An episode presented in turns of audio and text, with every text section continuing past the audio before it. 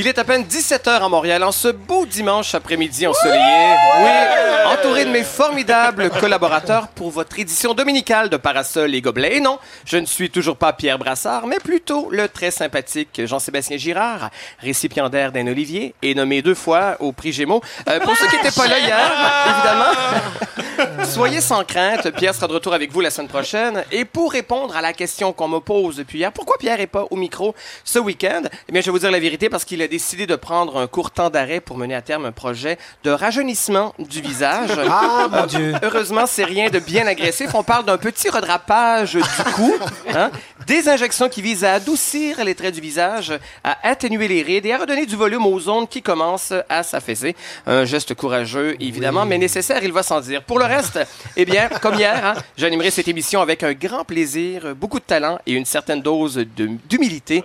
Merci de m'accueillir chez vous.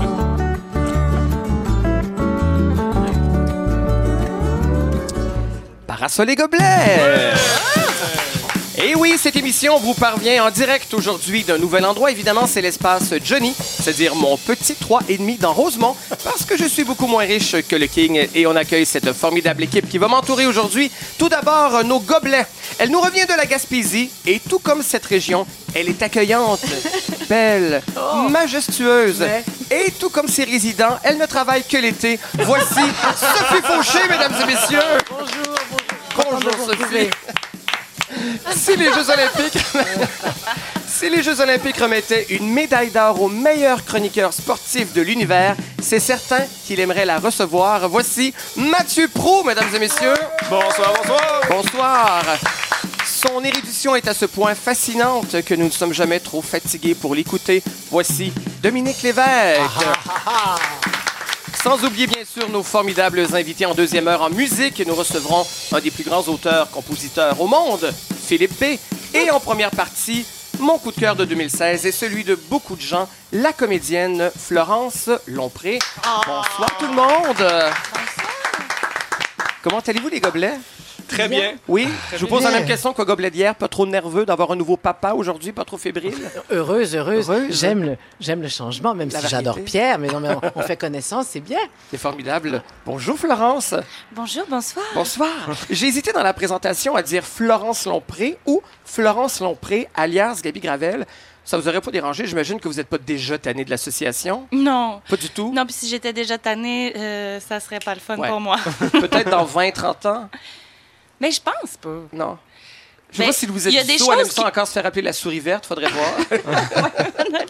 Il y a des choses qui m'agacent déjà. Mais ça, non. Je Qu'on vous parle de votre foundation, puis qu'on vous fasse des, euh, des blagues en lien, comme si c'était les premières personnes qui les faisaient, j'imagine. Mais quand ça vient de quelqu'un dans la rue, non. Parce que monsieur, madame, tout le monde, je peux pas y reprocher. euh, lui, c'est ce qu'il voit le plus. Ouais. Il est content de me voir. Ouais. Ça, non. Qu'un journaliste m'appelle Gabi, ça. Mollo. Est-ce qu'on Mollo. a des noms? On n'a pas de nom. Oh, on n'a pas de nom. Oh, on va non, s'entre- non, on en aura peut-être. Oh. Bientôt, Oh, ce non. sera GG. Oui, alors on va s'entretenir ensemble un peu plus tard, mais tout d'abord, on va voir justement de quoi euh, l'avenir sera fait.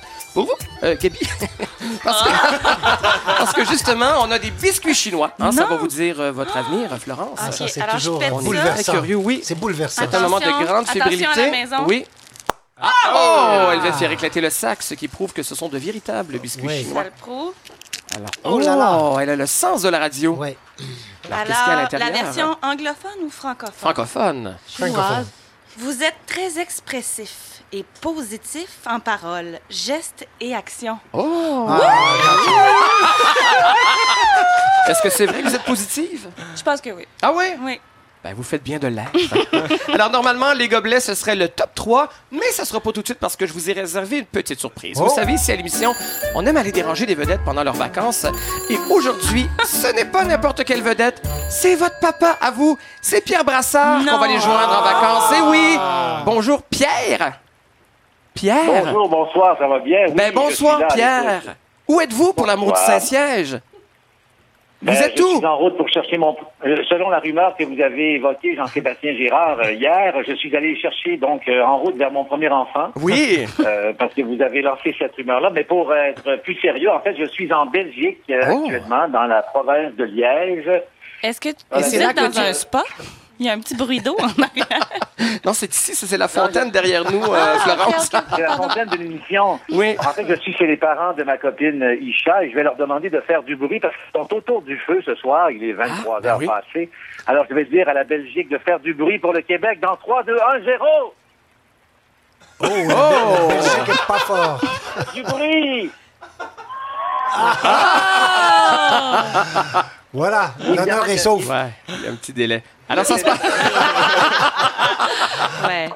On, on parle ici du célèbre décalage satellite. Euh, L'effet euh, n'est pas d'une- digne d'une mise en scène de- du Cercle du Soleil. Pierre, l'année dernière, vous êtes venu remplacer Jean-Philippe Vautier. L'émission La soirée est encore jeune. On n'a pas arrêté de vous dire que vous étiez meilleur que lui. Euh, inversement, ça vous faisait pas peur de partir une fin de semaine comme ça en vacances? Écoutez, il était trop tard quand j'ai réalisé cette analyse, Jean-Sébastien.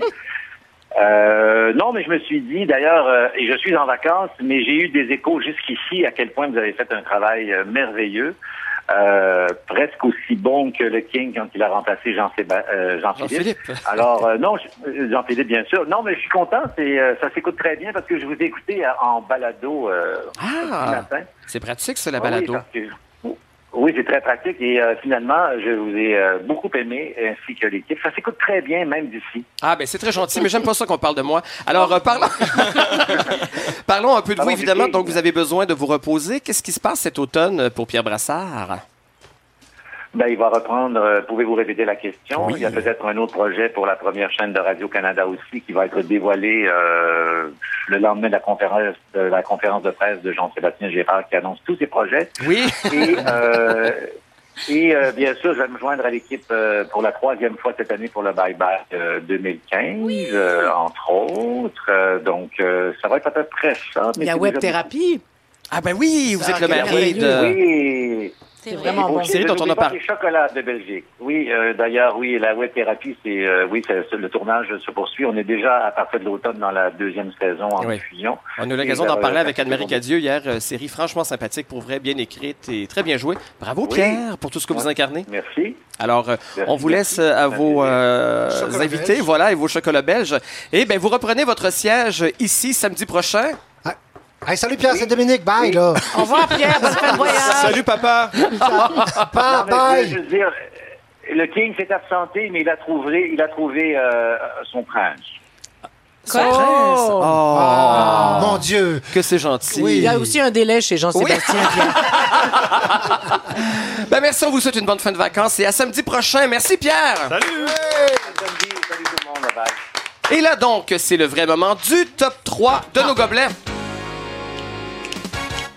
Alors, le top 3 des événements qui vous ont marqué sur le plan national, international ou personnel. On commence avec vous, Sophie. Avec moi. Votre Alors- top 3. Oui, moi, tu sais que j'étais en Gaspésie, hein, je ne tra- non, non, non, pas ça. Non, non. Mon top 3. J'aime voyager et pendant mon voyage, il est arrivé ce drame à Nice, euh, terrible, terriblement euh, bouleversant. Alors, c'est le héros de Nice, cet homme en scooter qui a eu un geste insensé, qui s'est qui s'est fait dépasser tout de suite par le gros camion, mais qui, au lieu de d'avoir le réflexe, qui a eu un anti-réflexe, une réaction instinctive insensée, il a sauté de son scooter sur le marchepied du camion pour essayer d'arrêter ce fou qui rentrait dans la foule. On l'a vu en interview. Euh, je pense que pour être un héros, faut être aussi un peu sonné. Oui, un peu, oui. Mais donc, ça m'a vraiment impressionné. Donc, chapeau à cet homme dont c'est le héros de Nice. Voilà. Ensuite, euh, Top 2. Top 2. Eh bien, aperçu sur Facebook la valise, la valise électrique, enfin la valise qui devient un véhicule. Alors, à l'aéroport, j'ai trouvé ça extraordinaire. J'avais déjà vu, moi, une valise qui se transforme et qui devient une table. Mais là, tu, ra- tu, tu, tu rabats ta, tu t'assois sur ta valise et avec un- une- la, la poignée de ta, de ta valise, finalement, devient le guidon et tu te déplaces et ta valise est électrique. Elle existe, c'est la box performance.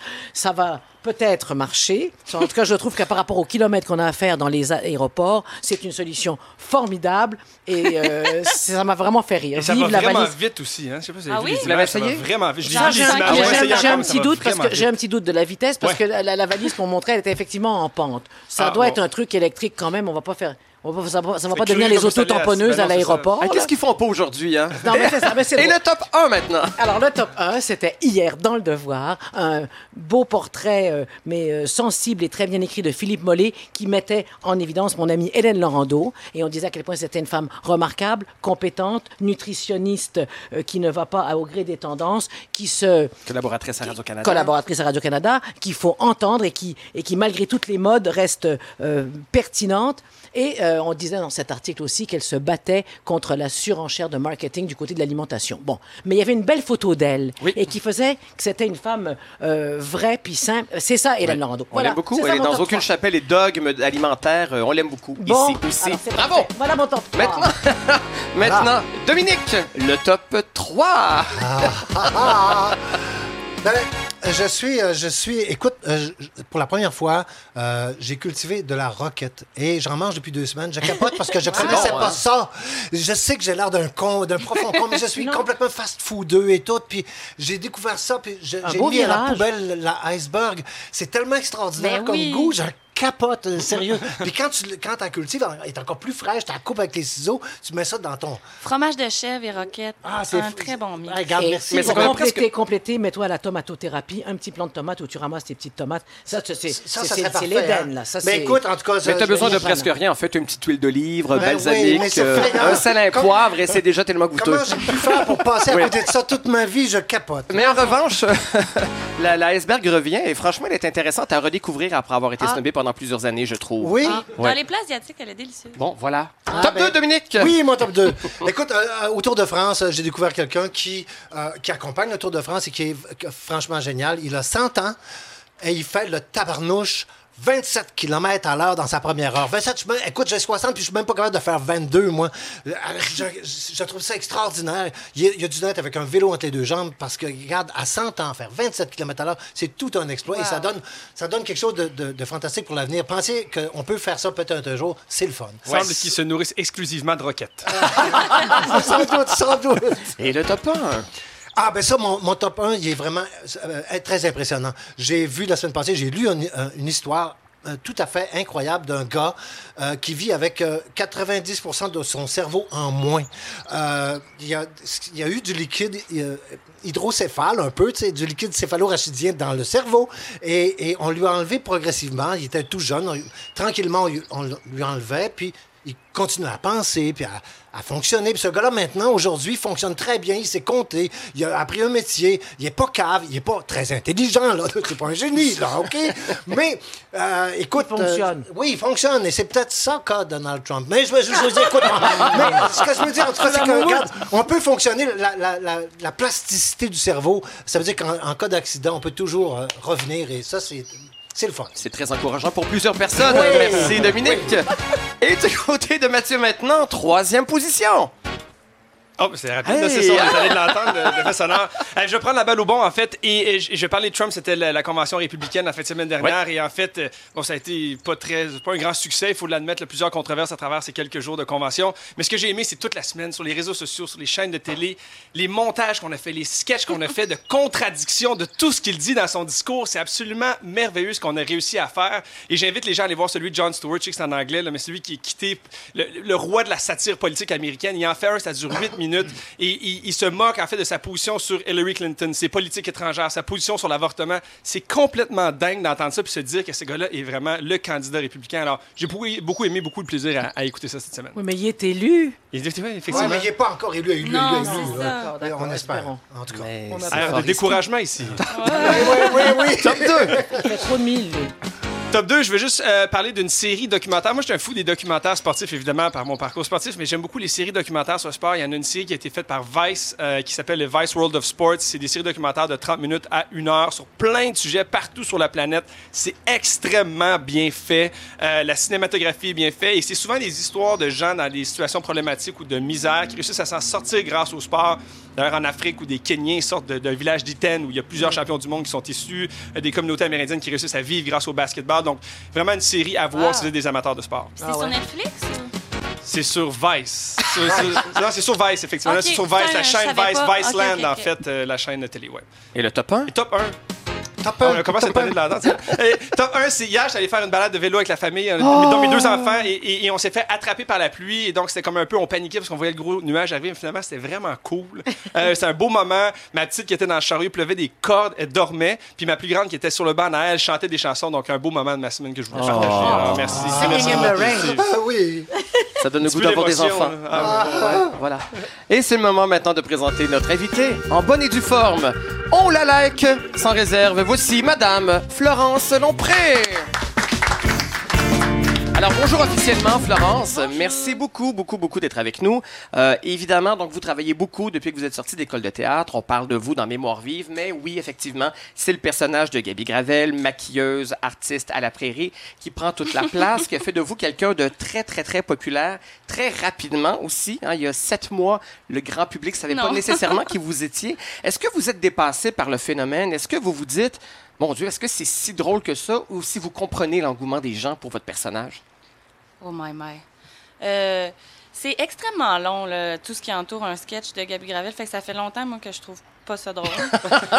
mais euh, cela dit, j'ai encore vraiment beaucoup de plaisir à le faire. Mais c'est que, premièrement, le, le- ça paraît pas parce qu'il y a beaucoup de coupures, mais le débit est, est assez rapide. Euh, la, la manière euh, dont je parle. Et les coupures sont faites, euh, eux autres, ils choisissent des endroits où ils les font. Mais moi, les bouts que je tourne, c'est plus long que ça. Donc, l'apprentissage du texte et tout ça, déjà, il y a des heures de travail derrière. Après ça, c'est quand même assez long à tourner aussi. Euh, donc, rendu, moi, quand j'écoute, tu sais, ça a été vraiment euh, mille fois dans ma tête. Donc, non, ça me fait Mais pas Gabi, elle pourrait avoir des cue cards, parce qu'on ne s'en rendrait pas compte. Ben non, parce que vous remarquerez que elle n'a pas euh, un très bon focus. C'est vrai. Fait que Et je elle peux pas maquille regarder. aussi, elle maquille un oui, c'est ça. Puis on l'a essayé, mais ça, euh, ça donne pas le même effet, ouais. Fait que faut que je me tape. Et je pense euh, que, que la popularité de Gabi Gravel est arrivée en deux temps, je pense. Ouais. Évidemment, avec son arrivée à Télé-Québec dans l'émission Like Moi en janvier. Et évidemment, sa présence physique en direct sur scène au Gala des Oliviers, qui a Ouais. été un temps fort, qui a presque volé, en fait, euh, la soirée. Pour notre plaisir, on va en écouter un extrait, puis on va en parler après. OK. Coucou, Clément!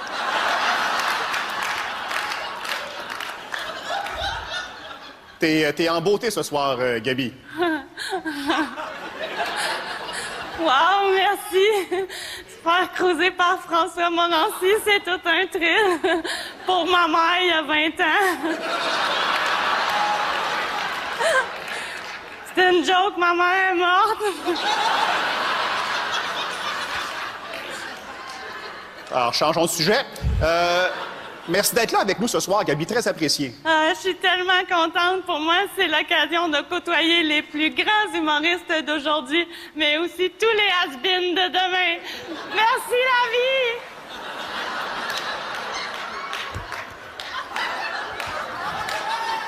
Fait que c'est comme un, un peu ton rêve d'être ici ce soir. Non. Moi, mon rêve, c'était d'animer la météo à Salut Bonjour. Mais comme j'ai pas la motricité fine qu'il faut pour tenir un micro avec des mitaines, me v'là. Yakili! Dans quel état d'esprit vous étiez juste avant d'entrer sur scène? Est-ce que vous avez eu peur? Peur que ça fonctionne pas et que ce personnage-là marche dans un cadre bien particulier, celui de la télé, et d'arriver sur scène et dire, mon Dieu, mais ça fonctionne pas ce qu'on avait prévu. J'étais terrorisée, Ah oui, hein? sans blague, parce que C'était un risque, c'était risqué comme. Ben, les oliviers, je connaissais pas euh, vraiment. ça. Tu sais, je veux dire, je savais dans quoi je m'embarquais un petit peu, mais euh, là, en plus, à cause du scandale, ça Ouais. a pris des proportions immenses. Je suis allée faire la répète dans le jour, tout ça, tu sais, sans trop. euh, J'avoue que j'ai approché ça d'une manière très euh, un peu idiote. Puis là, euh, dans la salle avant, mon chum, il était là, hey, euh, c'était pas drôle. là, euh. Puis là, au début, je fais, ah, ouais. euh. Puis à un moment donné, j'ai changé de couleur. Puis là, il a comme, il a switché de bord et il s'est mis à m'encourager parce qu'il a vu que les autres blagues fonctionnaient pas. Parce que c'est vrai, en plus, le- les oliviers, c'est terrorisant parce qu'on sait Oui. jamais comment ça va être reçu. Tu, tu penses avoir le meilleur gag au monde, Ouais. ça arrive, ça tombe à plat, puis Ouais, paf, tu ouais. viens de faire un four. Eh, pour Et- vrai, ouais. exact. C'est tu sais, c'est un métier extrêmement difficile. Puis les humoristes aussi ont la chance souvent de, de- De de roder. tester le- leur matériel. Moi, je faisais, bon, ben j'essaie quelque chose devant 2 millions de personnes, puis on va voir.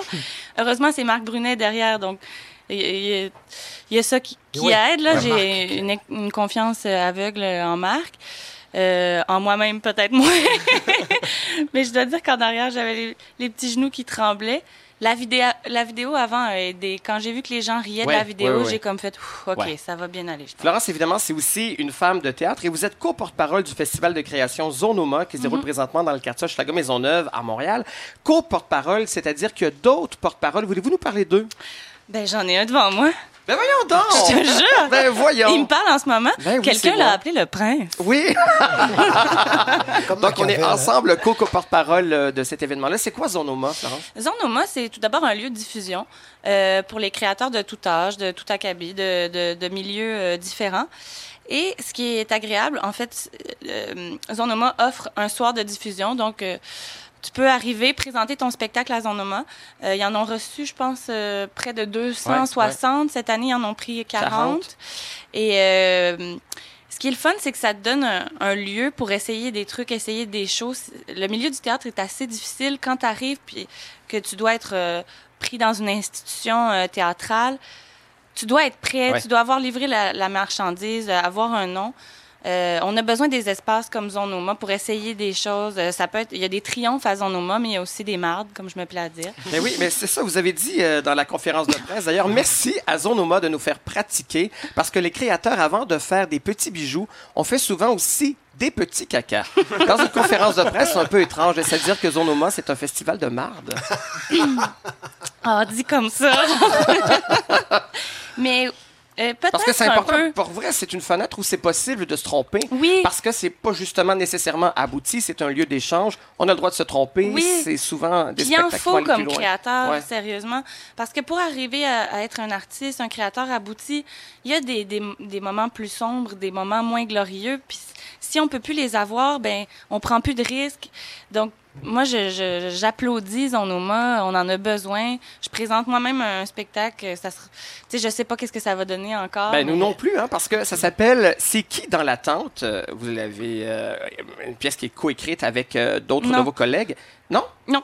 Ah! C'était une erreur dans la presse. Ah bon, OK, voilà. J'ai peur que ça soit une erreur de notre chercheuse, son ami, que ça soit une erreur de, de la presse. Et ça, c'est intéressant. Ça dit, en fait, que c'est du métathéâtre, une pièce sur le jeu. Est-ce que c'est un trip d'acteur ou ça peut intéresser tout le monde? Ben pas du tout. Je pense que ça va vraiment. euh, c'est parti en fait d'une question euh, dans ma famille qui peut paraître un peu stupide, qui est. Mais comment vous faites pour pleurer sérieusement? Ouais. Comment En plus, je prends une voix débile. pas Je sais pas pourquoi je On prend toujours ces voix-là pour parler de nos parents. Mais je, je comprends la question qui était.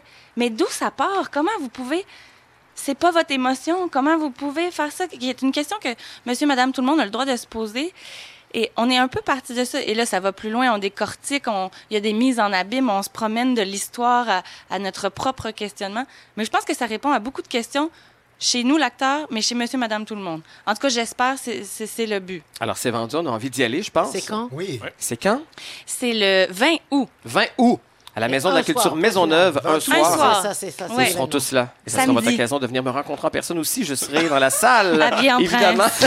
on va parler d'écriture un peu plus tard dans l'émission. Florence, mais on va passer une petite pause musicale. On demande toujours à nos invités de choisir une chanson. C'est un choix qui nous a étonnés. On aurait pu choisir ça, nous, autour de la table, parce que nous sommes de vieilles personnes. Mais pas vous. Vous avez choisi Sauver mon âme de Luc de la Rochelière. Pourquoi donc? Mais c'est que votre demande était euh, une toune d'été. Oui. euh, et puis moi, à mon école primaire, le directeur avait changé les paroles de cette chanson-là pour annoncer non seulement le début des Olympiades, mais aussi la fin scolaire. Donc, il n'y a pas plus sommeur que cette chanson-là pour moi. Il avait modifié les paroles. Exactement. Vous souvenez-vous d'un petit bout? C'est- Olympiade, hey, hey, Olympiade, hey, hey! Ouais. Alors, on écoute la version Merci. originale. Sauver mon âme, Luc de la Rochelière, sur ICI FM.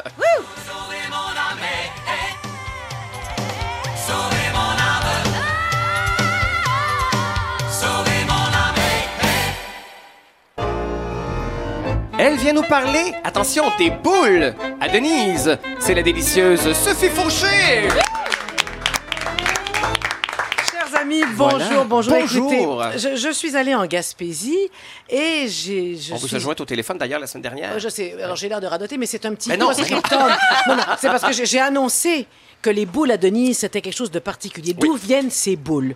C'est de l'auberge sous les arbres à Gaspé, Mhm. qui est une auberge qui, qui prend à cœur vraiment de dorloter ses, ses- ses voyageurs. Très bon prix, des chambres magnifiques, vraiment. Et, bon. et les sœurs rois cuisinent et offrent des petits déjeuners avec confiture, etc. Et quand tu arrives dans ta chambre, tu as des petites boules au chocolat qui t'attendent. Donc, et j'arrive dans la cuisine et je trouve Denise avec une face de bœuf, excusez-moi, mais vraiment, euh, ça va, Denise? J'ai 400 boules à faire.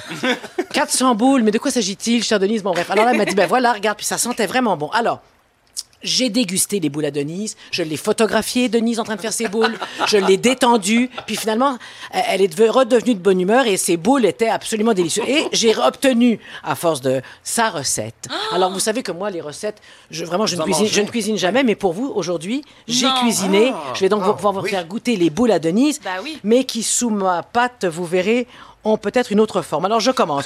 Alors, ça vous prend 250 grammes de chocolat noir. Euh, les, Je note. le Chipits Oui. Ah, des chippets. OK. noir. Ça prend un cube de paraffine. Et alors, c'est et c'est là que je me La- suis mis. la- la paraffine, c'est pour ça manger, un cube de paraffine, c'est ça. C'est de la chandelle, il y a du pétrole, mais je me suis. Alors, attendez, laissez-moi finir. Alors, on, on met ça ensemble et on fait fondre doucement. Hein? Oui. À cela, on ajoute une demi-tasse de sucre glacé, une demi-tasse de beurre de pinot. Bonjour les fesses. On brasse toujours doucement, Oui. pas crispé comme l'était Denise, et on rajoute six tasses de cornflakes. Oh là là. Six tasses. Et là, on écrase. On écrase, voilà. On, dé- on remet le chocolat à côté, on laisse reposer, et sur un, un papier ciré, on fait, avec une petite cuillère à thé, des petites boules qu'on laissera aussi, qui vont figer et tout ça, et on les met au congélateur, et c'est un pur délice. Cependant, attends, Dieu, pardon. Cependant, moi, la paraffine, la paraffine, ce qui est arrivé, c'est que je me suis revenu ici, j'ai dit, voyons, on mange de la paraffine, appelle mon amie Hélène Laurando. La- après tout, c'est du pétrole, c'est de la cire, ça sert à sceller les confitures le- sur le couvercle. Bon. Et alors, elle m'a dit, il n'y a aucun danger, tu peux, mais tu ne digéreras jamais ça, ça passe tout droit.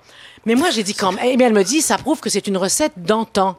Et donc, elle dit, moi, en 2016, je mettrais soit de l'huile de canola, toi, si tu veux un peu explorer, de l'huile de coco. Fait que la fille du 514, en l'occurrence moi, j'ai écouté Hélène, j'ai pas mis de paraffine en disant, je vais quand même pas me faire manger du pétrole à mes amis. Donc la texture euh, doit en souffrir terriblement. La texture, j'ai jamais fait des boules. Alors je vous offre, je vous offre mes carrés de Sophie. J'ai jamais réussi sans paraffine. l'air Alors là, vous, même. c'est- c'est- On goûte, ça, on c'est- goûte. alors. Mais j'aime mieux cette arrivé- forme-là, pas très belle, en sachant que je mangerai pas de la chandelle en même temps. Mais, avec la chandelle, tu ne sentirais rien et ça ferait vraiment des belles boules. Moi, ça s'effritait. Vraiment c'était- très bon. Ah ben merci. Ouais. Mais j'étais catastrophée. Mais il y a une raison de la paraffine, c'est pour que ça fige. Mais mon, mes carrés, euh, ça s'effritait. J'ai tout mis ça dans un plat. Je, je- je suis resté zen très bon. au congélateur. Bon. C'est sympathique. Alors, c'est une petite recette d'été C'est qu'on doit retrouver à la Gaspésie. Merci, Denise. Il y a plusieurs écoles, avec ou sans paraffine. euh, et vous pouvez même... partir- On mettra la recette sur le site. Ça prend deux secondes et demie. Je vais la dicter. Pour que, et soyez assurés, chers auditeurs, si j'ai réussi à faire quelque chose avec cette recette, c'est que ce n'est pas compliqué. C'est combien de calories par pied carré? Ah, ça, écoute, entre le, ch- les- le- le- entre le beurre de pinot, le sucre glacé puis le chocolat noir, ça va donner de belles courbes. Merci infiniment, Madame Fauché. Et la bouche pleine. Ouais. C'est maintenant le moment de sport et d'eau avec mes- Mathieu Prou et sa revue de la semaine. Oui, absolument. Beaucoup de choses se sont passées dans l'actualité aujourd'hui. D'ailleurs, dans le, le bulletin de nouvelles, on a entendu le Tour de France, la Coupe Rogers, les Olympiques, tout ça. Mais avant même le début de la Coupe Rogers, il y a eu un semi-scandale. J'ai bien semi-scandale parce que Eugénie Bouchard s'est fait éliminer à un tournoi à Washington et elle a fait un point de presse après. Et elle avait l'air vraiment là, de ne pas avoir le goût d'être là, à côté sur sa main, la casquette à l'envers. Et ça a fait beaucoup jaser, justement, parce qu'elle a eu des réponses aussi qui étaient assez incisives en disant Ah, moi, dans le fond, ce que j'ai appris, c'est depuis give a shit. Elle dit ça en anglais. Donc, depuis, je me fous de ce que les gens disent, de ce que les médias disent, dans le fond, en, regardant les médias, en disant Je me, fous de ce que vous, comment vous me critiquez aujourd'hui. Euh, elle a dit Je suis pas pressée d'aller à Montréal pour mon prochain tournoi, alors que c'est sa ville natale. On pourrait s'imaginer que- qu'elle a hâte d'arriver ici. Euh, Elle a dit non, moi, euh, en fait, elle s'est illuminée. Elle est devenue là, vraiment contente quand on lui a posé la question Qui aimes-tu mieux? Est-ce que tu es du camp de Taylor Swift ou Kanye West Là, elle a faire une longue réponse avec le sourire aux lèvres. Euh, et tout ça pour dire que c'est juste dommage parce que c'est une jeune fille de 21 ans euh, qui a été propulsée au sommet de son sport. C'est une fille qui a un potentiel immense et qui a été considérée comme l'athlète le plus facile à, à- à vendre auprès des médias dans le monde. là. il y a deux ans de ça déjà. Et je pense qu'elle est mal entourée parce que c'est pas. dire, il y a personne qui peut ben la non. conseiller un peu Et puis, elle euh, fait partie d'une des plus grosses agences d'athlètes au monde. Donc, il y a des gens qui sont là pour l'aider. Malheureusement, elle n'est pas bien conseillée parce que c'est pas une mauvaise personne. Aujourd'hui, elle est à la Coupe Rogers. Elle a invité des jeunes à venir jouer avec elle, à frapper des balles, signer des autographes, prendre des photos. Mais vraiment, il est temps que quelqu'un la conseille comme il faut parce qu'il faut qu'elle réalise que chaque mot qu'elle dit, chaque geste qu'elle fait va être pris euh, et va être répété partout, particulièrement ici au Québec d'où elle vient. Mais ça, euh, c'est fatigant à vivre, par exemple, aussi, d'être d'être euh, passé comme ça au peigne fin pour tout. Absolument, mais en même temps, et, ça, Ah ouais. avec tout respect, Mais c'est la rançon elle- de la c'est- gloire c'est la aussi. reine des médias sociaux. Et Elle demande ça, aussi, exactement, évidemment. et elle en Ouais. demande. Elle est sur Snapchat, Twitter, c'est vraiment sa vie. Euh, Alors, il- à quelque part, c'est la rançon de la Mais gloire. à Il faut cet âge-là, ça. ça doit être difficile de ne pas tomber là-dedans. Ça va être très difficile parce qu'on est. C'est comme ça qu'on vous valorise. Au-delà du tennis, elle fait beaucoup, beaucoup plus d'argent et elle en fera toujours beaucoup, beaucoup plus avec les commanditaires, les apparitions, les parties auxquelles elle va participer. Donc, c'est difficile. Faut pas qu'elle oublie que c'est le tennis qui l'emmenait là. Si elle veut Ouais. avoir une belle carrière, faut mettre ça un peu de côté. Un petit sourire, c'est pas si cher payé. Et voilà. Euh, je poursuis avec la NBA qui a décidé de changer son match d'étoiles. Le- L'endroit de son match des étoiles en 2017 était supposé avoir lieu à Charlotte, en Caroline du Nord. Et ils ont décidé de changer en raison euh, du fait qu'on a euh, adopté une loi au mois de mars qui est anti-communauté LGBT. En fait, ce qu'on permet, c'est aux villes et aux municipalités de la Caroline du Nord d'adopter des lois en toute légalité qui font discrimination à la communauté LGBT. Là, je pense qu'on ajoute un Q maintenant. Il y a- il y a une nouvelle lettre à une nouvelle tous les loi, ans, C'est il y a une ça, lettre. l'acronyme qui, qui se modifie. Il y a l'alphabet bientôt. Euh, voilà. Alors moi, je lève mon chapeau parce que quand on dit que les athlètes, les ligues doivent être des acteurs de changement, c'est en posant des gestes concrets comme ceux-là. Et ils l'ont fait. Ils ont dit on aimerait ça y retourner, mais lorsque la situation sera différente. Et je suis convaincu que la Caroline du Nord va prendre ça comme euh, justement un pied de nez à ce qu'ils ont fait, ce qu'ils ont décidé. Et peut-être que ça amènera du changement. Euh, hier, dans le baseball majeur, il y a un lanceur, Chris Whale, qui était supposé de lancer, euh, Chris Sale, pardon, des White Sox de Détroit. Était supposé lancer, puis il n'était pas d'accord avec les uniformes. On a décidé de mettre un, un uniforme Chicago, ouais, pardon. Et il a décidé de mettre un, un- un uniforme euh, rétro. On a dit, vous allez mettre les uniformes rétro, tout ça. Lui, il n'était pas d'accord, il voulait mettre l'uniforme normal. Alors, qu'est-ce qu'il fait? Rentrer dans le vestiaire? Ça, c'est les rumeurs aujourd'hui, parce qu'on apprend au fil des heures. Il aurait coupé son chandail avec un ciseau et celui de plusieurs de ses coéquipiers pour pas qu'il puisse le porter. Alors, l'équipe a dit non, non, ça y est, tu t'en vas, c'est fini, euh, quitte, euh, va chez vous. Alors, c'est pour ça qu'il n'a pas lancé. Alors, si vous jamais vous voulez pas travailler, ben, coupez votre linge en piège. Je sais pas si c'est un bon truc. Euh, et je termine avec cette dernière nouvelle qui implique Floyd Mayweather fils, le boxeur célèbre évidemment qui été dans le palmarès des athlètes les mieux payés sur la planète, premier pendant plusieurs années, un boxeur vraiment de premier plan, un des meilleurs de sa génération, mais un athlète extrêmement controversé. Et il s'amène au Beach Club de Pointe-Calumet.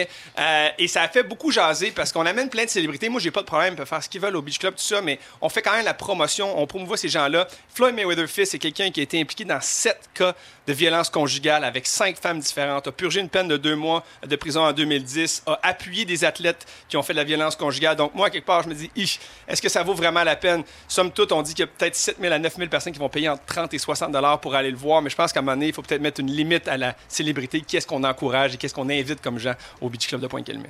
Ben, Mathieu, c'est la première fois de ma vie qu'une chronique sportive m'intéresse. Bravo. Et merci beaucoup. Et c'est même pas des blagues. On va poursuivre maintenant en musique avec la chanson Qualité de Okapi sur Ici FM. Après, on va faire un jeu avec Dominique.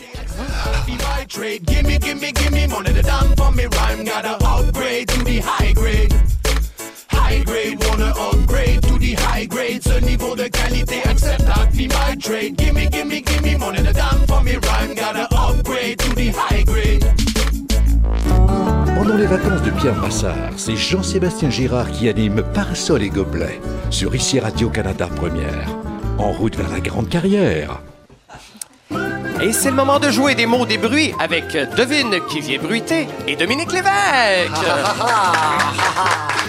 Bon, je suis content d'être là pour jouer à ça. Je joue toujours à la maison. Ouais. C'est fort amusant. ben ouais, ben regarde, là, là, j'espère que vous allez être bon et bonne. Oui. OK? C'est- Le, le- le- le calibre est assez gros, mais bon, on va, on va voir. Écoutez, euh, pour, pour les gens à la maison, qui ce serait la première fois qu'ils entendraient ce jeu-là, là, je l'explique très rapidement. Le jeu est très simple.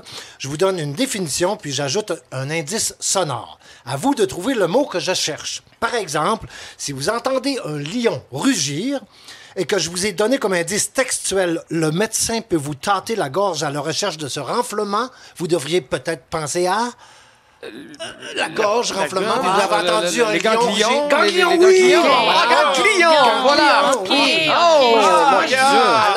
On n'est pas assez intelligent pour jouer à ça. je suis dans le champ. Il manquait juste un petit bruit de criquet, là.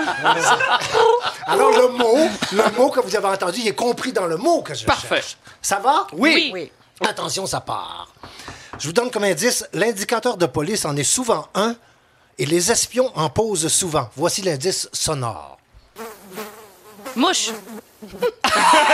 C'est sûrement plus Oui, mais, que mais, ça. mais encore! Micro-mouche! Mais encore! Une poli- mousse, euh, mouche, euh, une mouche de caractère. C'est c'est Un mouche, mais ajoutez-moi quelque chose à un ganglion. Non. L'in- L'indicateur de police en est souvent un et les espions en posent C'est- souvent. attends, Une Euh, mouche radar. Euh, Une- Un piège mouche, un, Dix. une escarmouche. Cerise, la- la- les Un cerises, gobelet décevant. On est décevant.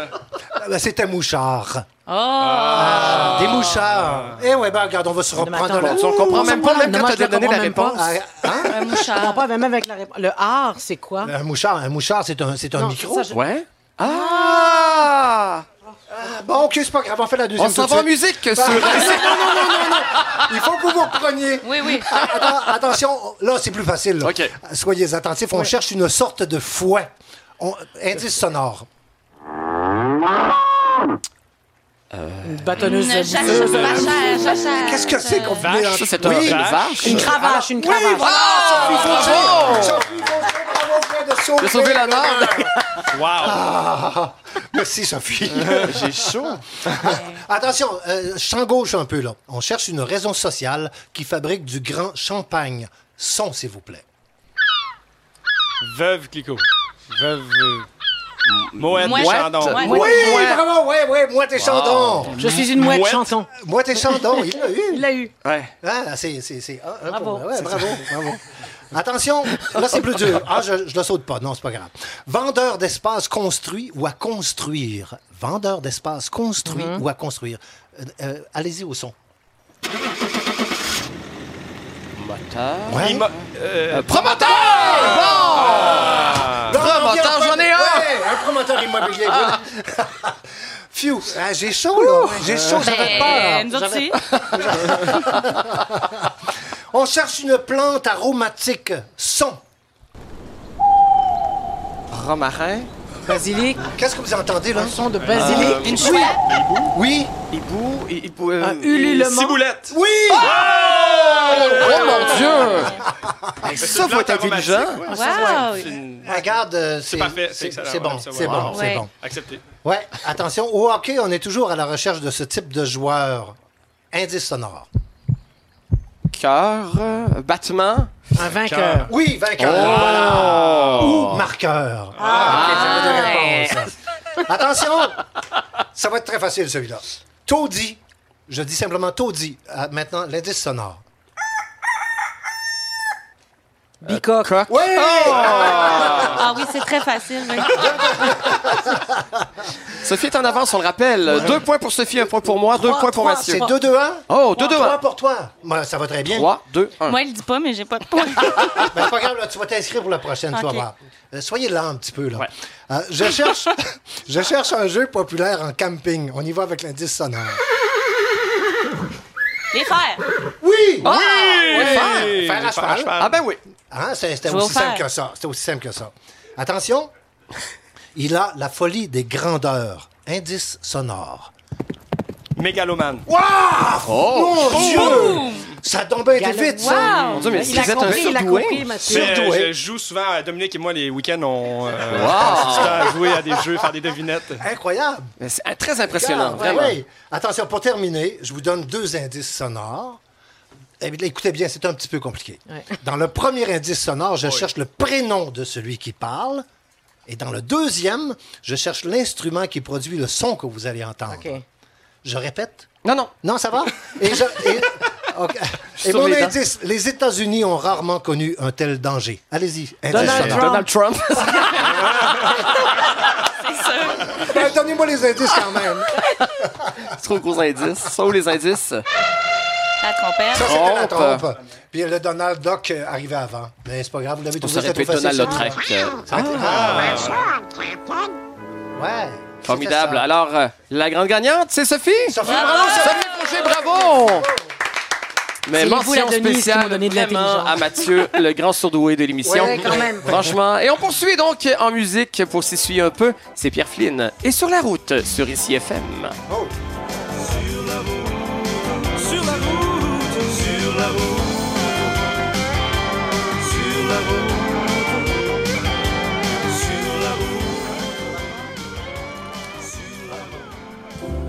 route. Oh, et c'est un moment agréable maintenant à Parasol les Gobelets parce qu'on poursuit cette entrevue avec Florence Lompré à Parasol les Gobelets. Florence, rebonjour. Ah, bonsoir dans cette ambiance Bonsoir. jazz. Oui, formidable. Florence, l'écriture est très importante euh, dans votre parcours. On voit que vous avez beaucoup euh, écrit, euh, entre autres pour le Zoo Fest, les vacances de Piggy. Il y a une pièce, on en a parlé tantôt, qui va être présentée dans le cadre de Zonoma, une pièce présentée à la Licorne dans la prochaine saison. En 2012, il y a eu Clore. Pourquoi une actrice écrit? Est-ce qu'elle s'écrit d'abord et avant tout pour avoir des rôles, pour jouer des trucs qu'elle aimerait jouer? Euh, la première fois que j'ai écrit euh, ben, d'une façon plus professionnelle, oui. C'était euh, à la fin euh, de ma formation en théâtre. On fait des auditions euh, au Katsu euh, devant les metteurs en scène, euh, les agents de casting. C'est une façon de se trouver des rôles en sortant de l'école, de se trouver un Mhm. agent et tout ça. Et moi, j'arrivais pas à trouver euh, ce que je voulais jouer parce que, bon, vous connaissez un peu mon humour un peu bizarre, décalé. ouais, ouais. euh, et dans, euh, malheureusement, peut-être qu'il y en existe, puis sûrement en fait, mais je trouvais pas dans la littérature québécoise. euh, Vous avez créé votre audition? Votre... Ouais, Wow. ouais, j'ai, créé un petit cinq minutes et c'est de là que tout a découlé. euh, C'est audacieux quand même. ouais, vraiment. Parce Ah, que les gens présentent des grands textes, présentent des valeurs sûres c'est souvent. vraiment pour ça. prétentieux. Ben oui, c'est c'est un peu ça, mais le sous-texte de ma question. Mais dans mon cas, c'était vraiment plus innocent. là. OK. J'avais pas le temps de chercher, je pense, puis j'ai fait, alors je vais l'écrire, ça va aller plus vite. Et c'était quoi ce texte-là? Ça racontait quoi? Ben, c'est Sylvia Maurice qui, là, va être jouée à la licorne. Euh, euh, J'en avais fait un cinq minutes au départ, mais là, finalement, c'est devenu une pièce. Euh, on suit, euh, en fait, deux, deux personnages. Un, une jeune femme qui est atteinte de personnalité évitante, l'autre euh, du syndrome d'Asperger. Et euh, c'est des gens qui ont évidemment beaucoup de difficultés avec les relations sociales, de communiquer et tout ça. Et puis ils vont entrer en, en contact pour la première fois. Il va y avoir une espèce d'amitié salvatrice dans tout ça. Puis suivi derrière, il y a un chœur chanté. Donc on prend quelque chose de très, très quotidien, puis on le rend un peu euh, grandiose. Euh, je sais plus à quelle question. Qu'est-ce que ça racontait, donc, cette Oui. euh, audition des Katsu? Est-ce qu'il y a eu des échos suite à ça? Est-ce que ça Mais vous a oui, quelque exact. chose? Euh, Il y avait Debbie Lynch-White euh, qui, elle aussi, Ouais. finissait l'école et Samuel Côté qui, quand ils ont, ont vu la scène, ont- m'ont demandé de leur écrire un show. Donc, le premier gros show que j'ai écrit qui a été joué à la licorne, je jouais pas dedans. Euh, mais j'ai décidé de demander à Claude Poisson, le plus grand metteur en scène Ben oui, rien de moins. Québec, de jouer dedans. Ouais. Puis je pense que ça a aidé euh, qui joue dans la pièce. euh, on a eu une couverture médiatique Ouais. intéressante. Et deux projets intéressants aussi pour l'actrice cet automne. Plan B à Série Plus avec Louis Morissette et Magali Lépine Blondeau. Intéressant, une compagnie qui permet à ses clients de voyager dans le temps pour réparer leurs erreurs. Mhm. Un beau concept. Et on va vous voir aussi dans les pays d'en haut. Ça, c'est Oui. une belle nouvelle. Vous allez être le personnage de Nanette qui va causer une commotion, semble-t-il, au village. On va- Semble-t-il. Oui, on va continuer de vous suivre avec beaucoup d'intérêt. C'est un plaisir de vous rencontrer, euh, Ben, Florence. merci, la on va aller vous voir Oui, euh, merci. dans quelques jours euh, à Zonoma. Et les Gobelins se retrouvent dans quelques minutes après les nouvelles euh, avec vos chroniques Pas piquer des verres. Euh, vous allez nous parler de quoi? Moi, je parle de. Ah, écoute, je parle C'est trop long! sexe. Alors on va Et on aura, pour notre plus grand plaisir en entrevue et en performance, Philippe B. tout de suite après les nouvelles à Parasol et Gobelet. À tout de suite.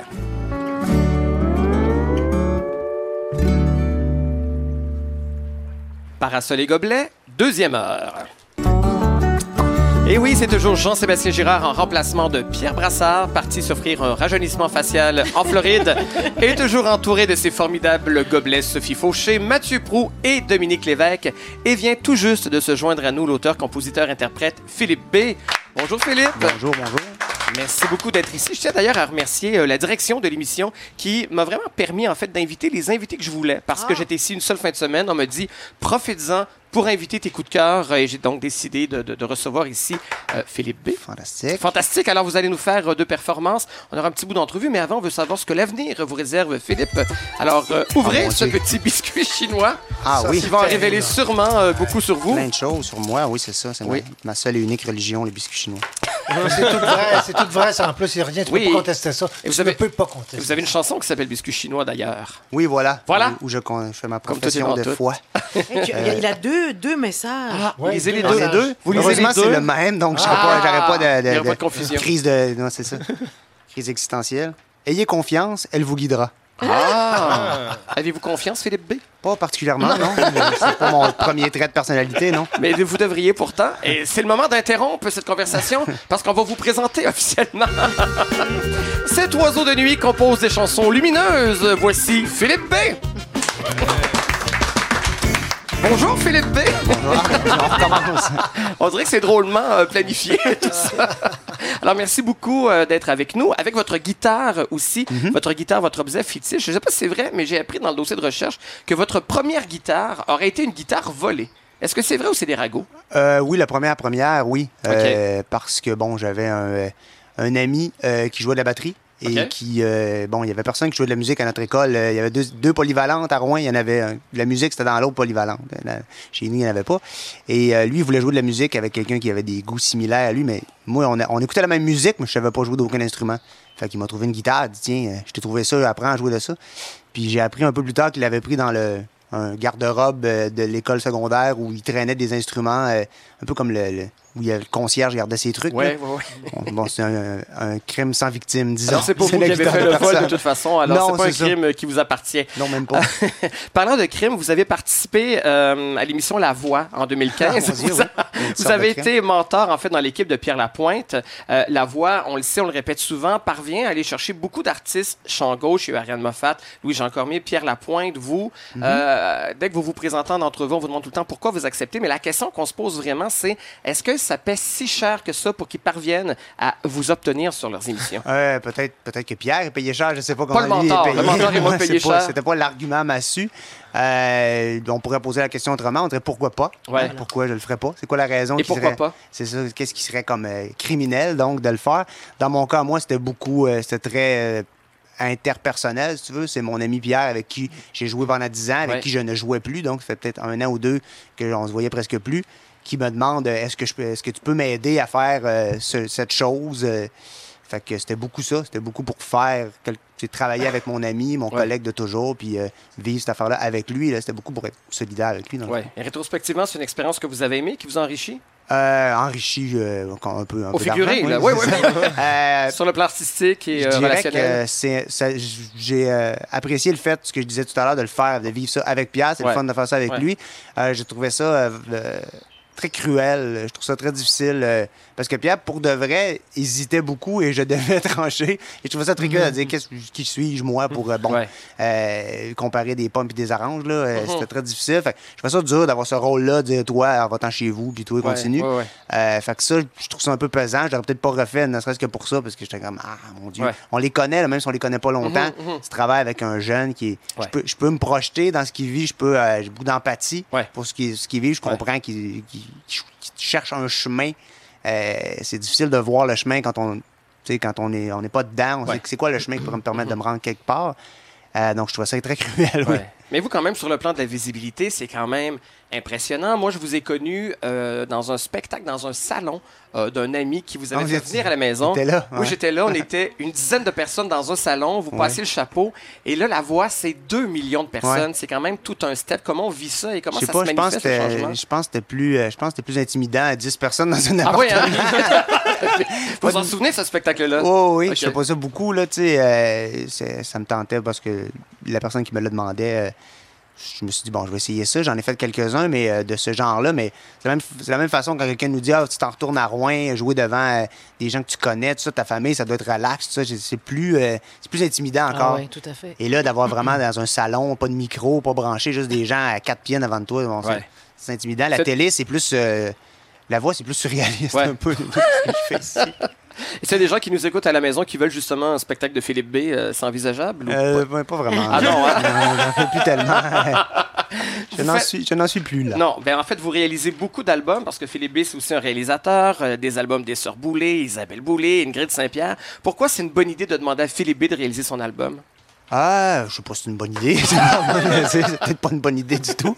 Euh, pour savoir si c'est une bonne idée, il faudrait qu'il y ait un autre univers parallèle où les gens de qui j'ai réalisé l'album font réaliser l'album par quelqu'un d'autre, puis on pourrait mesurer. La ça. comparaison. Je les ai peut-être complètement Ça me semble là, mais intéressant aucune quand idée. Aucune idée. Je fais de mon mieux. Euh, moi, c'est sûr que c'est intéressant pour moi dans le sens que je travaille beaucoup tout seul sur mes disques. Euh, J'écris mes chansons tout seul, je les réalise moi-même. C'est un processus très solitaire où je décide un peu de tout.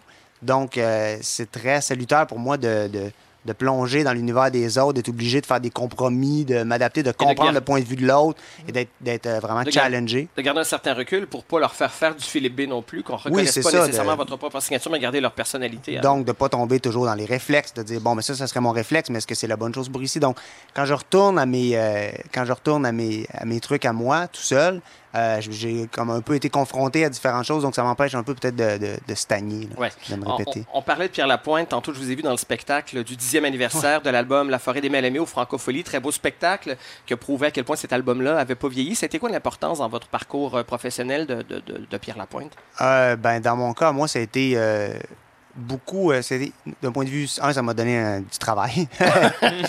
Euh, ça m'a permis de travailler à faire de la musique et donc de rester là-dedans et de, de payer mon loyer. Et euh, humainement aussi, c'est un peu ma deuxième, deuxième carrière musicale, c'est-à-dire que j'étais dans un band de rock où je faisais de la création collective. Ça a été ça ma première école. J'ai appris à faire de la musique et créer en groupe. Et dans le contexte de Pierre, ça a été comme de juste toute une nouvelle gang de monde qui me voyait autrement, que c'était pas mes amis du secondaire que je faisais, avec qui je faisais de la musique depuis que j'avais 15 ans, qu'à un moment donné, on devient un peu euh, euh, stéréotypé, on devient dans leur tête, on est ça. Donc, eux me voyaient complètement autrement, je leur jouais mes nouvelles chansons, ils me disaient, ah, j'avais un feedback qui était complètement autre. Donc, ça a été comme un renouveau qui m'a guidé, moi, à faire peut-être.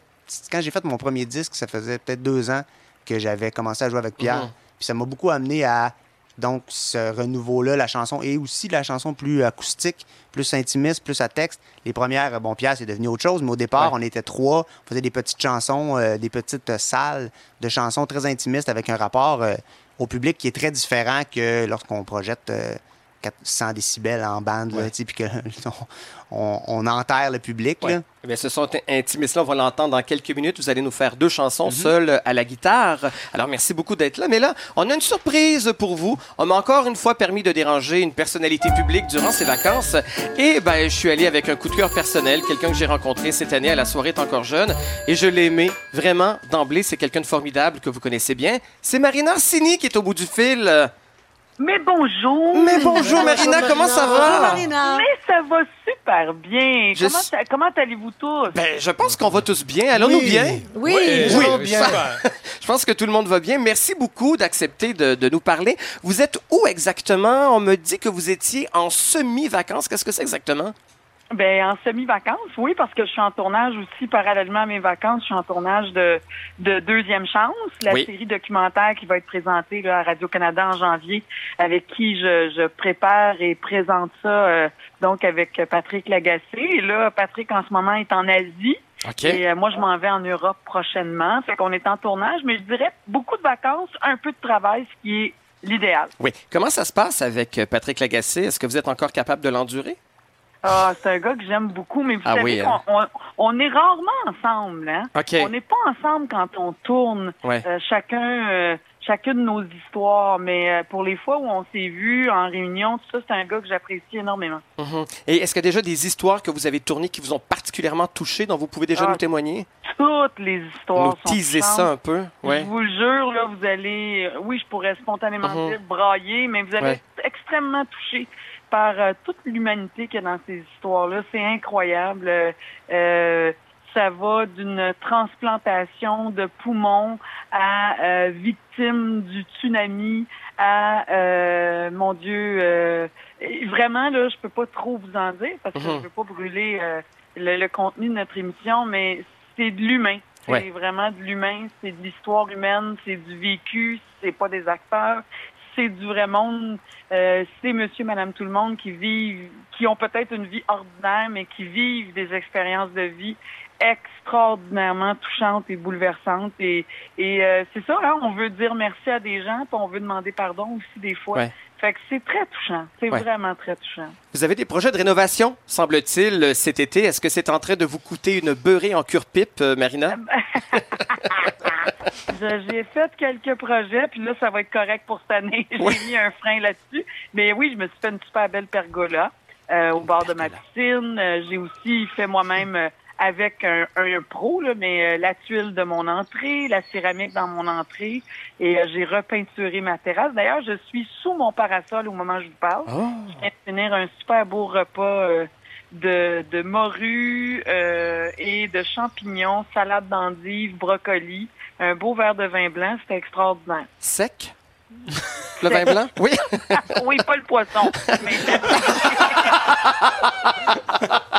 Marina Orsini, l'émission revient pour une deuxième année. Les tournages commencent bientôt aussi, j'imagine? Oui, Oui. oui, on recommence le 16 août. Et euh, je l'ai je l'ai lancé cette semaine euh, sur Facebook, sur mon Facebook, mais on invite les gens à aller sur publiccible.com Oui. pour s'inscrire parce qu'on a besoin de vous en studio.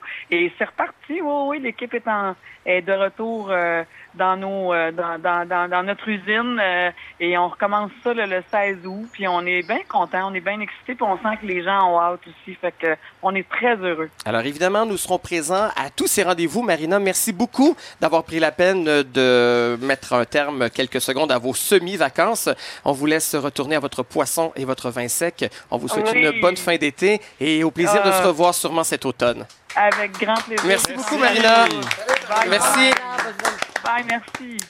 Quelle est agréable, cette femme. C'est vrai? Ben oui. Oui. Sophie me regarde comme si j'allais dire quelque chose Non, de pas du méchant. tout, et pas du du tout. tout. Je l'aime pour vrai. J'en aime des gens pour vrai, euh, Sophie, dont vous. Je n'ai aucun doute. Ah, c'est gentil. Oui, et donc Philippe B, hein? qui va nous interpréter donc une chanson de Plume la Traverse qui s'intitule Sale soleil. Sale Soleil. Philippe B sur Ici FM.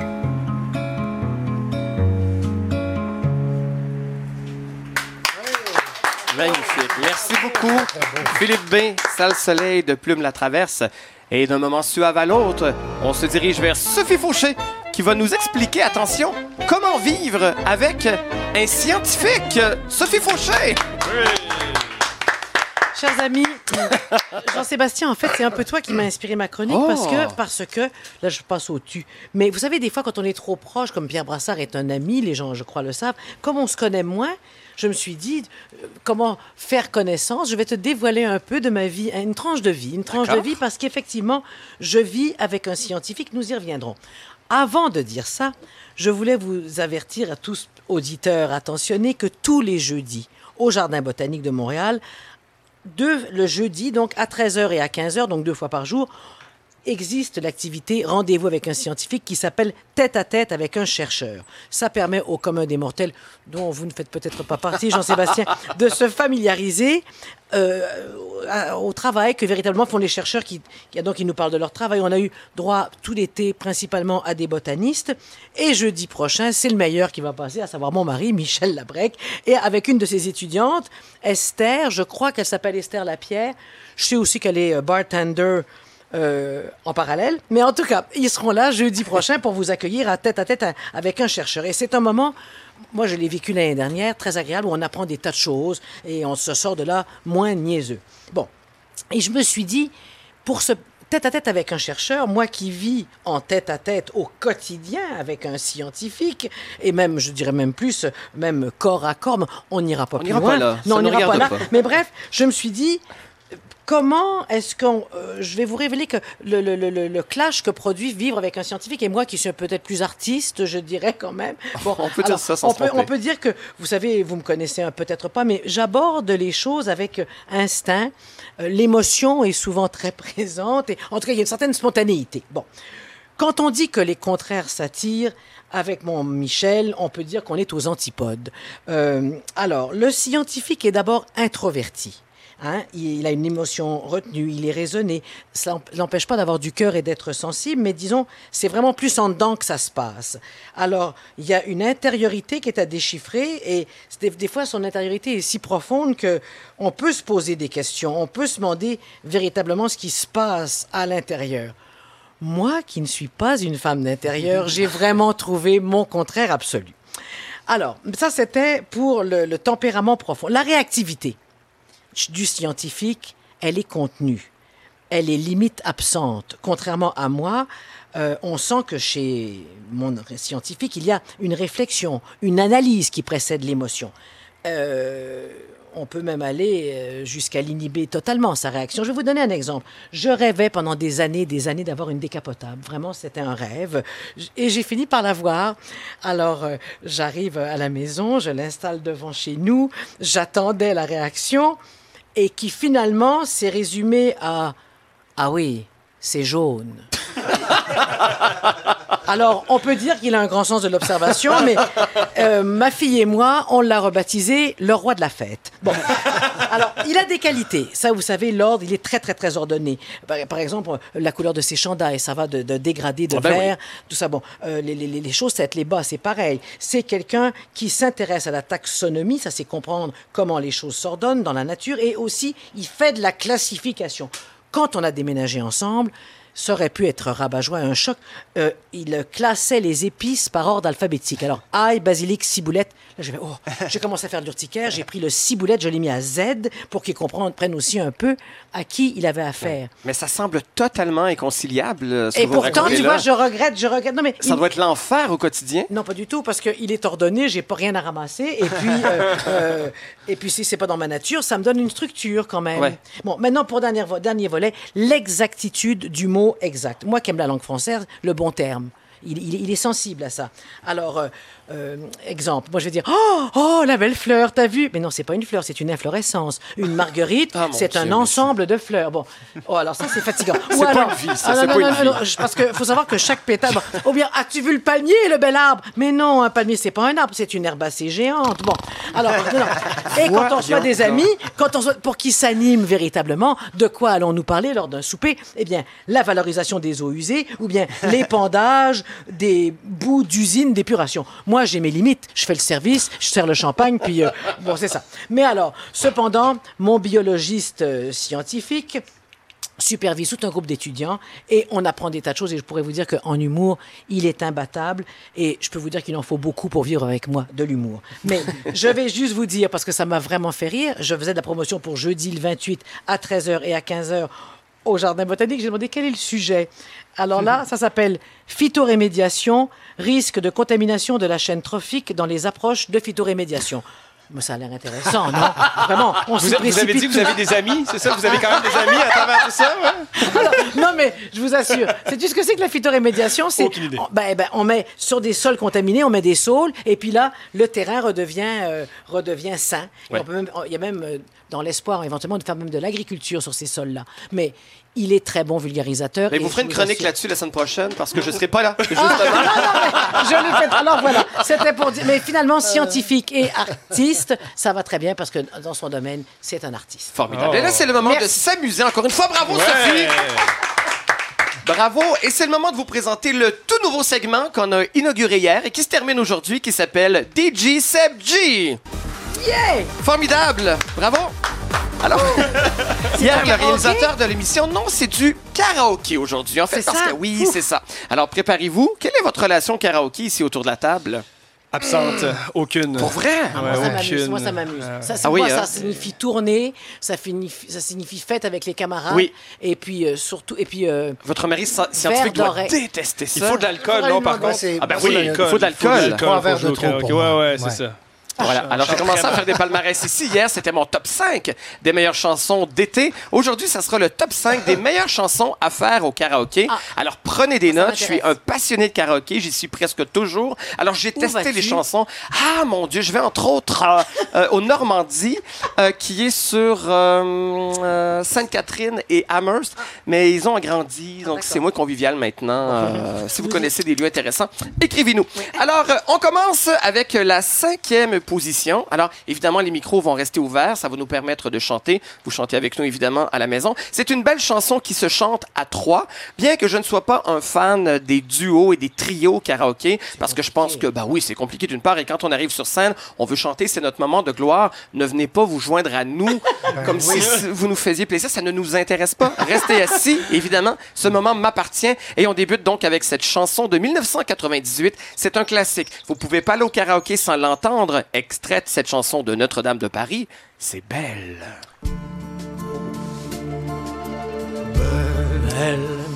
Alors, c'est Sophie qui sera garou, évidemment.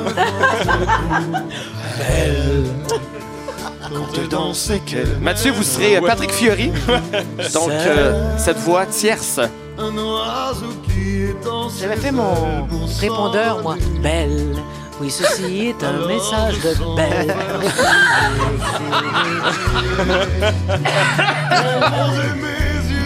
Le gitane. Dominique, solo.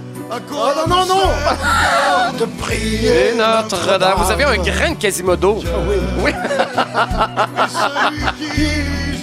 à la Première pierre. Celui-là ne mérite pas d'être sur terre. Ô Lucifer, oh laisse-moi rien qu'une fois.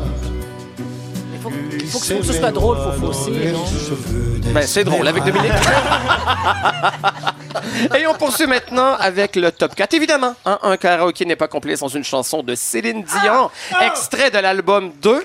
Son meilleur album à vie, évidemment l'album le plus vendu de l'histoire de la francophonie encore à ce jour, le fameux duo avec Jean-Jacques Goldman, 1995, J'irai où tu iras. Oh! Vous serez Jean-Jacques Goldman, Dominique? Visiblement. C'est pas si bien chanté, c'est pas. Les eaux des temps sont violentes et les neiges sont éternelles. C'est le- le- les bons défis avec les paroles qui défilent rapidement. Oui, c'est ça. Ouais, ouais, c'est ça. Faut être, On n'a pas les euh, paroles ici, il faut le dire. Donc, on a pas. Allez, Jean-Sébastien, allez! Sur la scène. Ouais! Là, ça prend Jean-Jacques. Tes loups, tes gratte-ciel, va pour tes torrents, tes neiges éternelles. Oh! Mon Dieu, c'est absurde, on est vraiment en train de faire ça. Tu iras? Mon pays sera toi. J'irai où tu iras. Qu'importe la place, qu'importe l'endroit. Bravo, Sophie! Ouais! Et on poursuit maintenant avec le top 3 des meilleures chansons francophones à chanter au karaoké. Une chanson, évidemment, d'Éric Lapointe. défoule, ça, ça ben défoule. oui, ça prend absolument du Éric Lapointe. Et Éric Lapointe, c'est là qu'on le préfère au karaoké parce qu'on ne l'entend pas chanter. C'est 1994 sur son premier album qu'on aimait au demeurant. C'est n'importe quoi.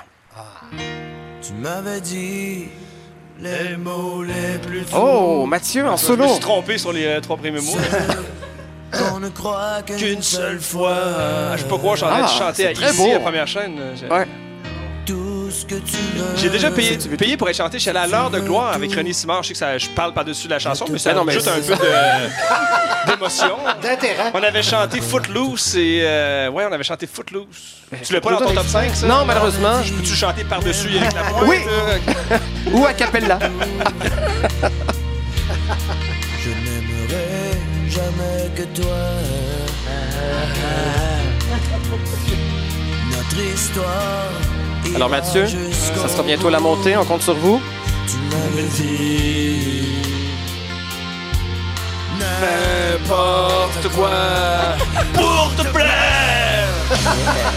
J'aurais mis le feu à la terre. Je sais que c'est pas les bonnes paroles, mais c'est pas grave. Pour toi, j'aurais pu faire. N'importe quoi. Je t'appelais dans la nuit pour te dire n'importe quoi. J'avais si peur que tu m'oublies et de n'être plus rien sans toi. Comme si j'étais n'importe qui. Ah, merci infiniment Mathieu, bravo! La Je excuse, révélation, m'en oui. excuse pour tout le monde à la maison. Et là, on s'en va dans un autre registre. Deuxième chanson la plus populaire, selon moi, dans un karaoké. Une magnifique balade qu'on aime chanter dans un karaoké parce qu'elle ne cesse de moduler. C'est beau, c'est tendre, c'est efficace. C'est 1977. C'est Oh. Daniel es-tu et je t'attendais. Oh! Ah là oui. là là là. Ça, Sophie, vous connaissez ça. Sur un rayon de soleil, Allez, viens voir le printemps qui s'éveille Dans le cœur. dans le cœur de tous les amants. des amants. Attention, module, allez, viens, tout le monde. Allez, viens, on va s'aimer si longtemps. Tout là-haut, sur un rayon de soleil. Philippe Bond est découragé.